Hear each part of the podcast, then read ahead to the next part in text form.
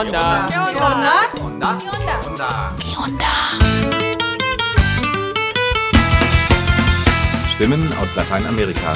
Voces de América Latina. In Brasilien ist Präsident Lula nun 100 Tage im Amt. In Mexiko geht der Kampf der Angehörigen verschwundener Migrantinnen weiter. In Chile hat die Rechte nach dem gescheiterten Verfassungsreferendum Oberwasser.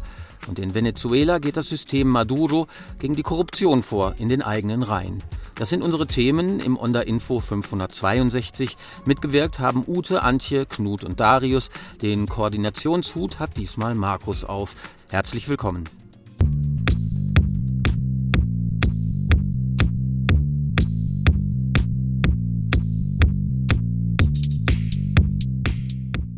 Mexiko. Die in Dublin ansässige Menschenrechtsorganisation Frontline Defenders veröffentlichte Anfang April ihre globale Analyse zur Lage der Menschenrechte im Jahr 2022.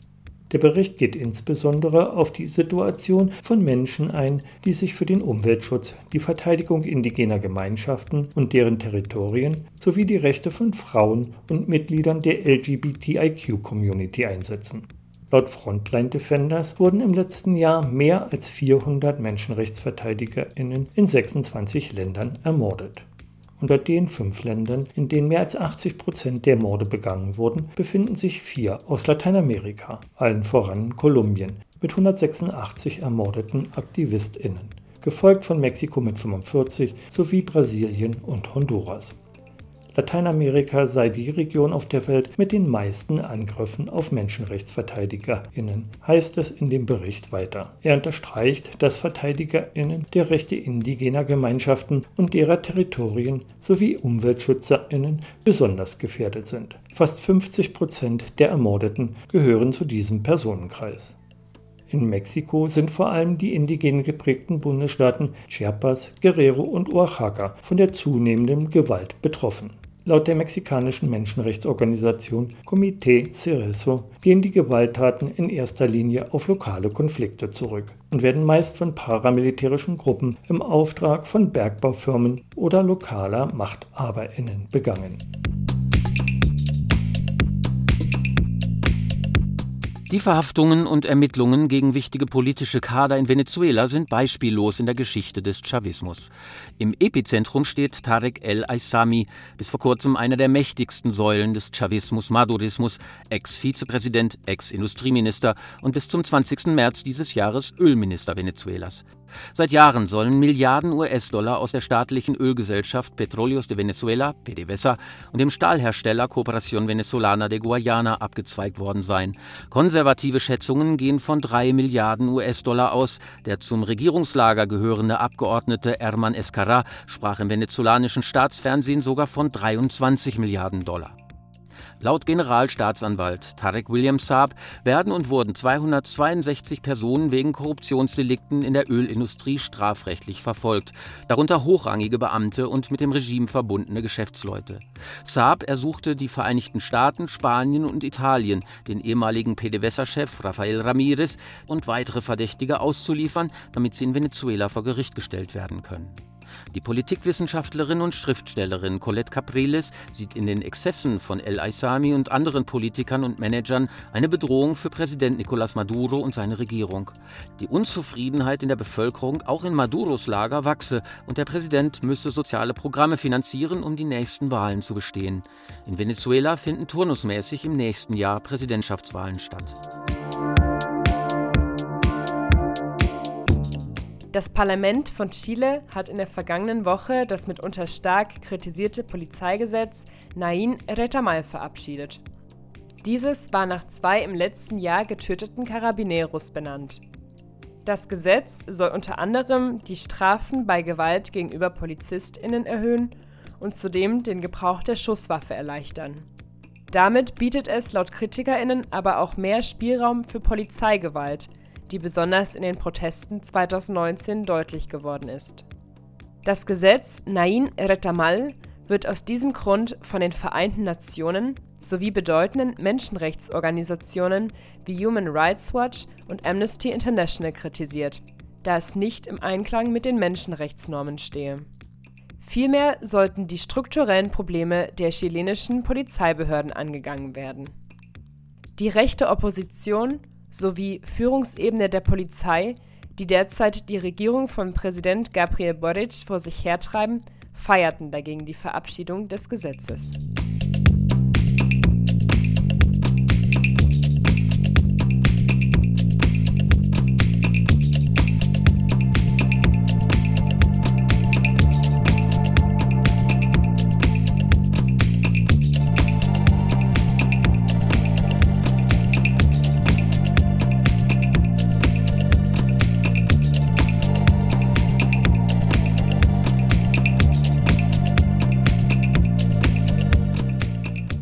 Wir bleiben in Chile.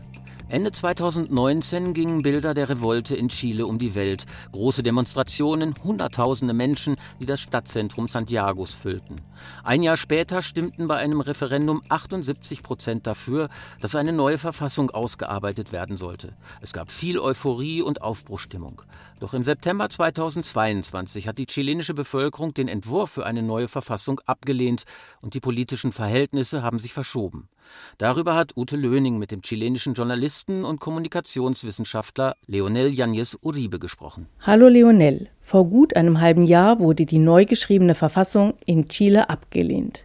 Bei einem Referendum am 4. September 2022 stimmten satte 62 Prozent gegen den neuen Verfassungsentwurf, der stark ökologisch, sozial und feministisch geprägt war und in den fortschrittliche Kräfte viel Hoffnung gesetzt hatten. Wie ist die politische Konstellation in Chile heute? Nach dem Scheitern der neuen Verfassung ist die politische Rechte erstarkt. Das war abzusehen. Sowohl die reaktionären Sektoren als auch die angeblich demokratische oder gemäßigtere Rechte sind viel stärker geworden. Sie treten wieder mehr so auf wie die Rechte aus der Zeit der Diktatur. Sie denken, dass die Bevölkerung hinter ihnen steht und ihre Politik gut findet.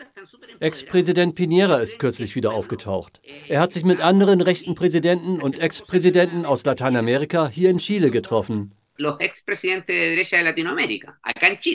Und sie haben das Rechtsbündnis Libertad y Democracia, übersetzt Freiheit und Demokratie, gegründet. Nachrichtenpool Lateinamerika hat darüber berichtet.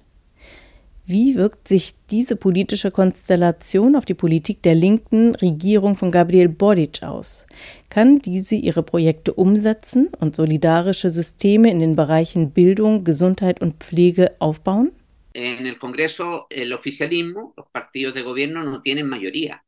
Die Regierungsparteien haben im Parlament keine Mehrheit und müssen deshalb mit den rechten Parteien über alle Projekte verhandeln. Die Rechte blockiert aber Projekte der Regierung von Gabriel Boric. Bei der Steuerreform, einem zentralen Projekt der Regierung, haben die Rechten sich geweigert zu verhandeln. Die Steuerreform ist nicht durchgekommen. Und deshalb gibt es jetzt auch kein Geld für andere Maßnahmen im Sozialbereich, die darüber finanziert werden sollten. Zum Beispiel Projekte im Gesundheitsbereich, geplante Programme für Kinder oder für Frauen.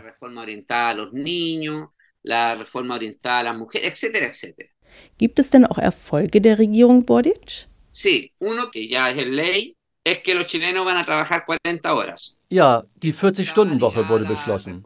Damit hängt auch eine Reform des Rentensystems zusammen. Das ist aber noch nicht abgeschlossen. Außerdem sind die Zustimmungswerte von Gabriel Boric wieder etwas gestiegen.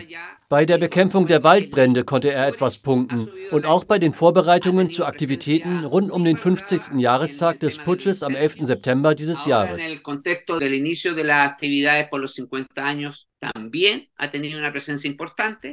Ziemliches Aufsehen hat ja auch ein Gesetz um den Schusswaffeneinsatz der Polizei erregt. Das Gesetz Nain Retamal wurde beschlossen. Es trägt die Namen von zwei getöteten Polizisten und wird in der öffentlichen Diskussion auch Gatillo Fácil genannt. Übersetzt bedeutet das etwa sowas wie schneller Abzug. Es senkt die Schwelle für den Einsatz von Schusswaffen seitens der Polizei. Wie kam es dazu? Se centró la discusión en el problema de la delincuencia. In der öffentlichen Diskussion dreht sich sehr viel um Kriminalität. Es gab Fälle von getöteten Polizisten und zuletzt ging es um eine Polizistin. Nun wurde dieses Notwehrgesetz beschlossen. Es besagt, dass ein Polizist, der bei einem Einsatz jemanden tötet, nicht festgenommen wird, um den Fall zu untersuchen. Sondern dass er erst festgenommen wird, wenn bewiesen ist, dass er Schuld hat. An diesem Punkt ist es zu einer Trennung des Regierungslagers gekommen. Auf der einen Seite sind da die Parteien des sogenannten demokratischen Sozialismus, die für dieses Gesetz sind. Auf der anderen Seite stehen die Abgeordneten der Kommunistischen Partei und des Frente Amplio. Die haben im Parlament gegen diesen Artikel des neuen Sicherheitsgesetzes gestimmt. Im Grunde hat die Rechte hier ihre Agenda durchgesetzt.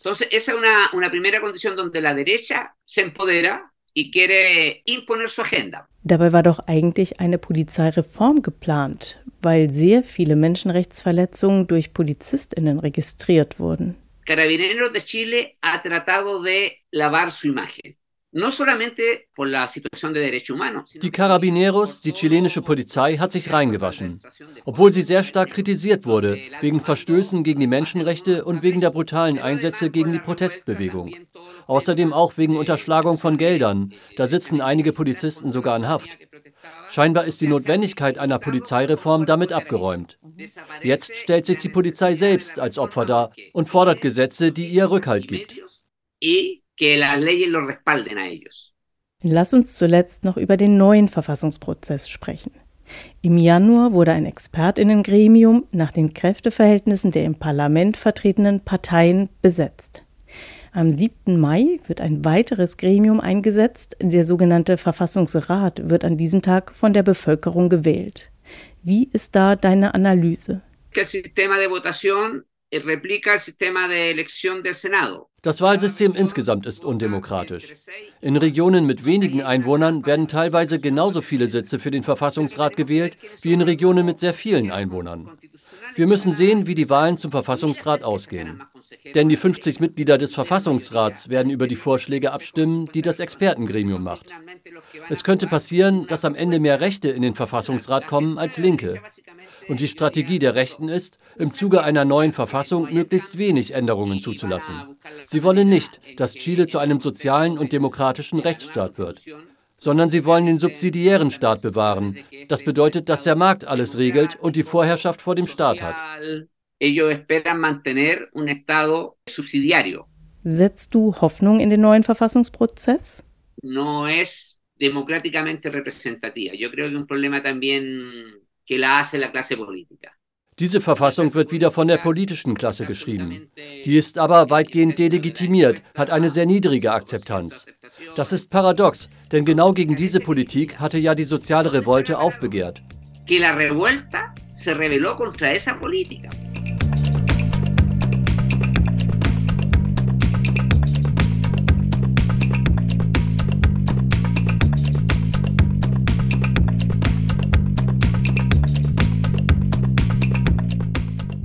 Hundert Tage ist Lula da Silva nun wieder Präsident Brasiliens. Seit seinem knappen Sieg in der Stichwahl gegen Jair Bolsonaro ist viel passiert. Noch vor Lulas Amtseinführung am 1. Januar hatte sich Bolsonaro in die USA abgesetzt. Am 8. Januar stürmten radikale Bolsonaristas das Regierungsviertel in Brasilia. Und gerade erst hat der oberste Gerichtshof angeordnet, dass Bolsonaro zu den Vorgängen rund um den Sturm auf Brasilia aussagen muss. Die politischen Kräfteverhältnisse sind auch im Kongress nicht einfach für Lula. Seine Mitte-Links-Parteienkoalition ist dort auf die Unterstützung rechter Parteien angewiesen. Wir sprechen mit Verena Glas, Projektkoordinatorin der Rosa-Luxemburg-Stiftung in Brasilien. Verena, in aller Kürze, was sind Ihrer Meinung nach die wesentlichen Herausforderungen und Anstöße in den ersten 100 Tagen von Lulas dritter Amtszeit? Also ich bin Journalistin und habe viele Jahre lang mit Bevölkerungsgruppen gearbeitet, die außerhalb der städtischen Zentren leben, wie etwa indigenen und traditionellen Gemeinschaften. Und ich würde gerne die Analysis aus dem Blickwinkel dieser Population beginnen. Also diese Menschen und ihre Gebiete, vor allem im Amazonasgebiet, sind unter der Regierung Bolsonaro stark angegriffen worden.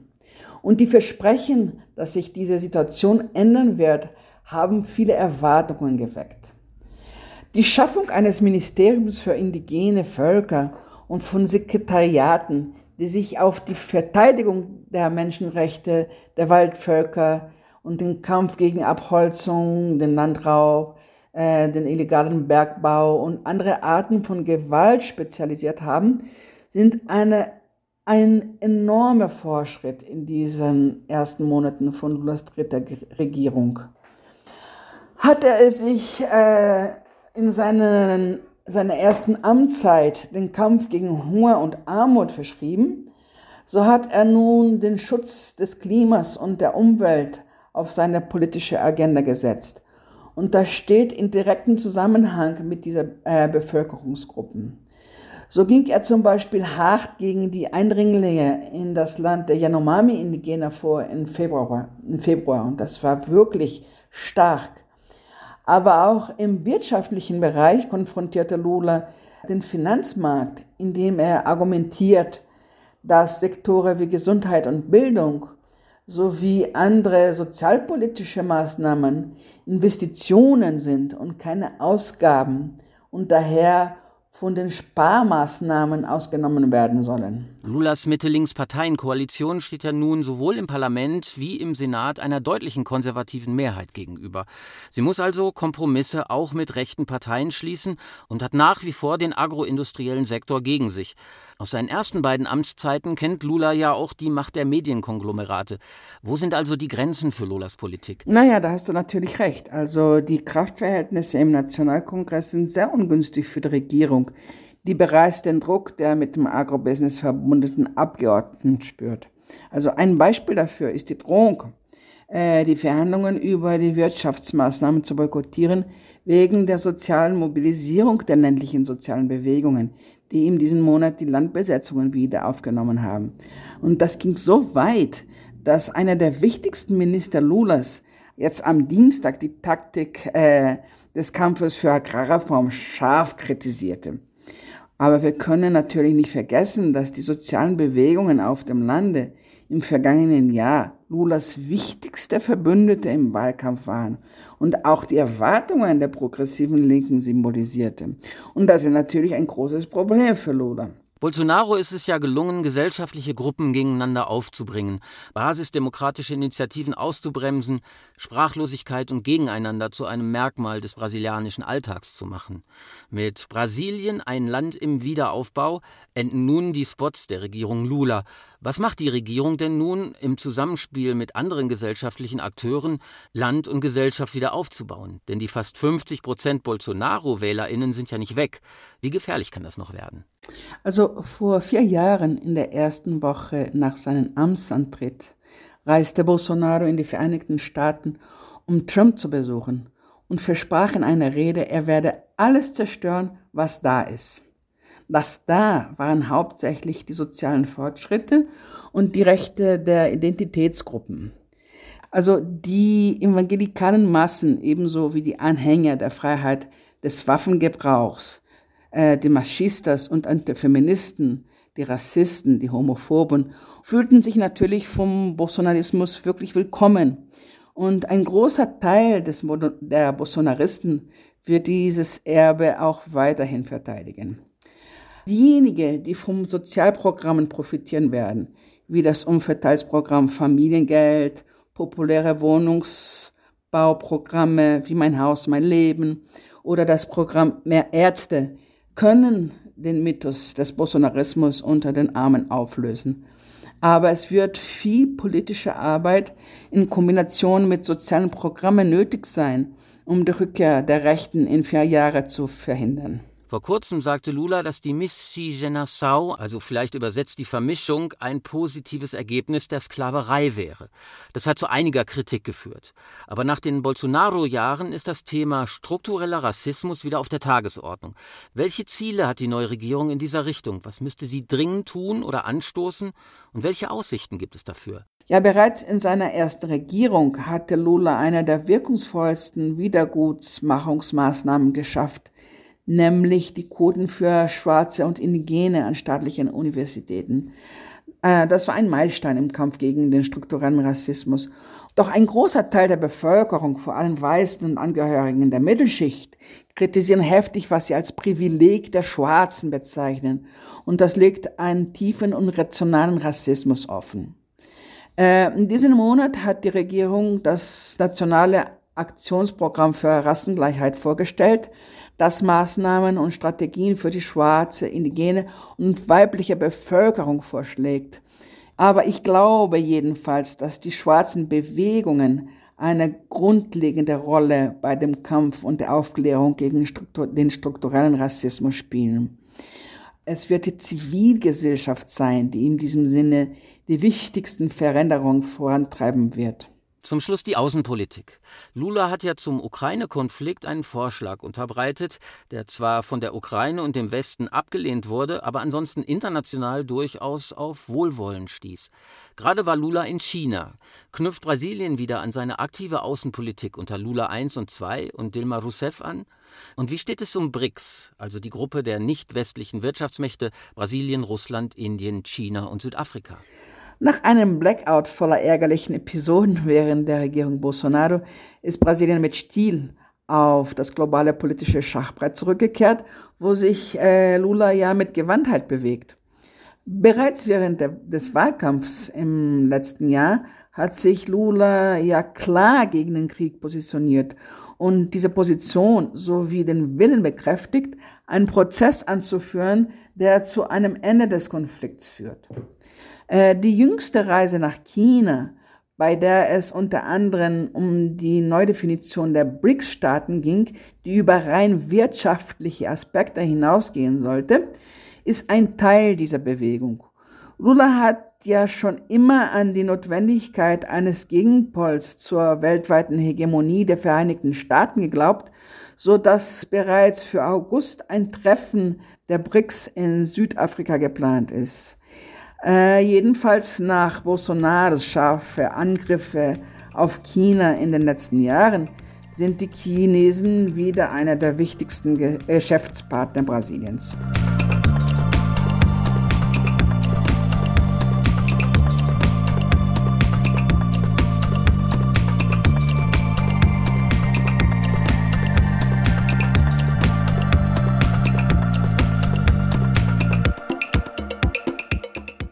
Im Februar 2023 sprach Onda mit der mexikanischen Menschenrechtsanwältin Ana Lorena Delgadillo. Sie war in Deutschland zu Besuch, um über die prekäre Menschenrechtslage und die komplizierte Realität in Mexiko zu berichten. Als Anwältin vertritt sie Familienangehörige von Migrantinnen, die Opfer von Verschwindenlassen und Mord auf den Süd-Nord-Routen in Richtung USA werden. Die 2011 von ihr mitbegründete Stiftung für Gerechtigkeit FJEDD hat Wichtiges erreicht die Suche nach den vielen verschwundenen Migrantinnen zentral zu koordinieren, zu systematisieren und über die Landesgrenzen hinaus den Familienangehörigen bei der Suche zu helfen. Bisher einmalig mit einem Team von Forensikern konnte die Stiftung in Leichenhäusern viele Opfer identifizieren. Den Angehörigen bietet das die Möglichkeit, sich von ihren Liebsten zu verabschieden und diese in Würde und nach eigenen Bräuchen zu beerdigen. Antje Fied sprach mit Anna Lorena Delgadillo. In den letzten 16 Jahren wurden in Mexiko 110.000 Verschwundene registriert. Hinzu kommen 400.000 Todesopfer. Nicht einmal im über 30 Jahre andauernden Bürgerkrieg in Guatemala von 1960 bis 96 gab es solche Opferzahlen. Mit dem Amtsantritt des mexikanischen Ex-Präsidenten Felipe Calderón im Jahre 2006 wurde das Militär auf den Straßen eingesetzt, unter dem Vorwand, die organisierte Kriminalität zu bekämpfen. Ana Lorena Delgadillo berichtet. Die Konsequenz dieser Militarisierung sind bis heute diese hohe Zahl an Verschwundenen. Zwischen 2010 und 2021 gab es mehr als 350.000 Opfer. Die Migrantinnen, die Mexiko durchqueren, sind eine sehr verwundbare Gruppe. Sie werden schlichtweg zu Opfern dessen, was in diesem Land passiert. Obviamente que esta población también es víctima de todo lo que sucede en nuestro país. Tamaulipas im Norden Mexikos. In zwei Massakern 2010 und 2011 werden fast 300 Migrantinnen ermordet. Selbst im gewaltgeplagten Mexiko entsetzt das Ausmaß an Brutalität. Über die Massaker von San Fernando berichteten Medien weltweit. Die Spuren dieses Verbrechens führten zum Drogenkartell der Cetas, dessen Netzwerke bis in die staatlichen Institutionen reichen. Anna Lorena Delgadillo hat als Anwältin der Opfer Jahre gebraucht, allein um Akteneinsicht in einem der Fälle zu bekommen. Se encontraron 48 fosas clandestinas con 195 restos en el norte de la República, en Tamaulipas. Es wurden dann 48 illegale Gräber gefunden, mit insgesamt 195 menschlichen Überresten. In dem Prozess vertraten wir Familienangehörige der Opfer aus Guatemala, El Salvador, Honduras und aus anderen Bundesstaaten Mexikos. Es dauerte acht Jahre, bis wir Aktenzugang erhielten. Wir sprechen hier von 280 Ordnern mit jeweils 600 Seiten. Was wir juristisch erreicht haben, ist, dass die Familienangehörigen von Migrantinnen die gleichen Rechte in Mexiko haben wie mexikanische Staatsbürgerinnen und dass die Fälle als schwere Menschenrechtsverbrechen anerkannt wurden. Auch unter der neuen Regierung des Präsidenten Manuel López Obrador gibt es bezüglich der Straflosigkeit keine politische Wende, sagt Degadillo. Mehr als 39.000 verschwundene Menschen und die Politik macht weiter wie die vorherigen Regierungen auch. Die Regierung nutzt das Militär für die innere Sicherheit. De facto ermächtigt sie das Militär sogar in Dingen, die vorherige Regierungen nicht zuließen. Zum Beispiel, dass in einigen Bundesstaaten die lokale Polizei von der Nationalgarde abgelöst wurde, die der Armee unterstellt ist. Und diese übernimmt die Aufgaben der inneren Sicherheit, die strafrechtlichen Ermittlungen, Migration, aber auch den Bau und den Betrieb von öffentlicher Infrastruktur, wie zum Beispiel des Tren Maya. Dem Militär neben der Sicherheit auch Aufgaben ökonomischer Art oder gar politische Macht wie Entscheidungsgewalten zu übertragen, das ist für jede Demokratie sehr gefährlich. Als Leiterin der Stiftung Gerechtigkeit Justicia, kurz FJEDD, arbeitet Anna Lorena Delgadillo direkt mit den Komitees der Familienangehörigen von verschwundenen Migrantinnen in Honduras, El Salvador, Guatemala und Mexiko zusammen. 2013 gelang es der Stiftung für Gerechtigkeit gemeinsam mit dem anthropologisch-forensischen Team aus Argentinien und der Unterstützung der lokalen Generalstaatsanwaltschaft menschliche Überreste von drei Massakern zu identifizieren. Porque las autoridades mexicanas estaban entregando a las familias de migrantes restos equivocados. Die mexikanischen Behörden hatten den Familienangehörigen zuvor falsche oder bereits eingeäscherte Überreste übergeben. Das ist gegen das Gesetz.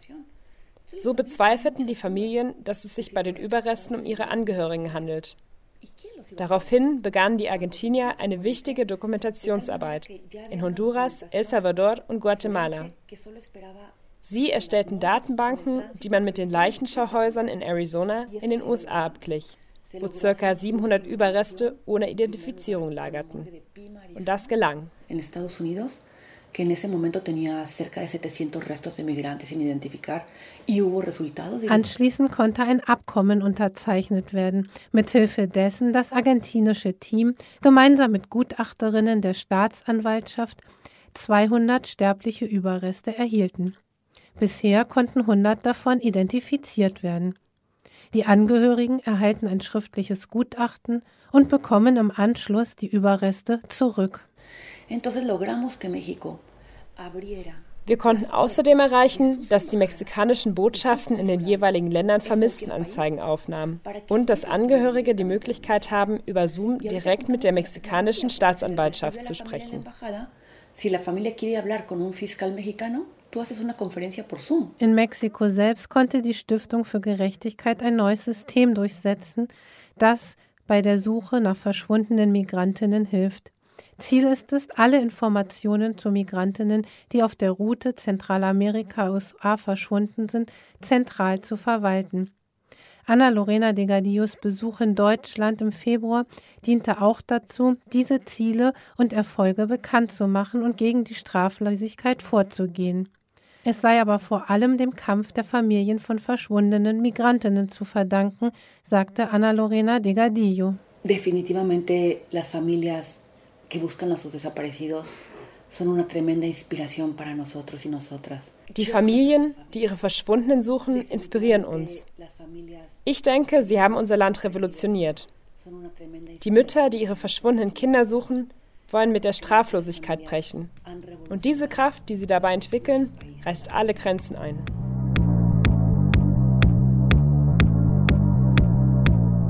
Das war das Onda Info 562. Weitere Informationen zu Lateinamerika findet ihr wie immer auf www.npla.de. Vielen Dank für euer Interesse und bis in zwei Wochen.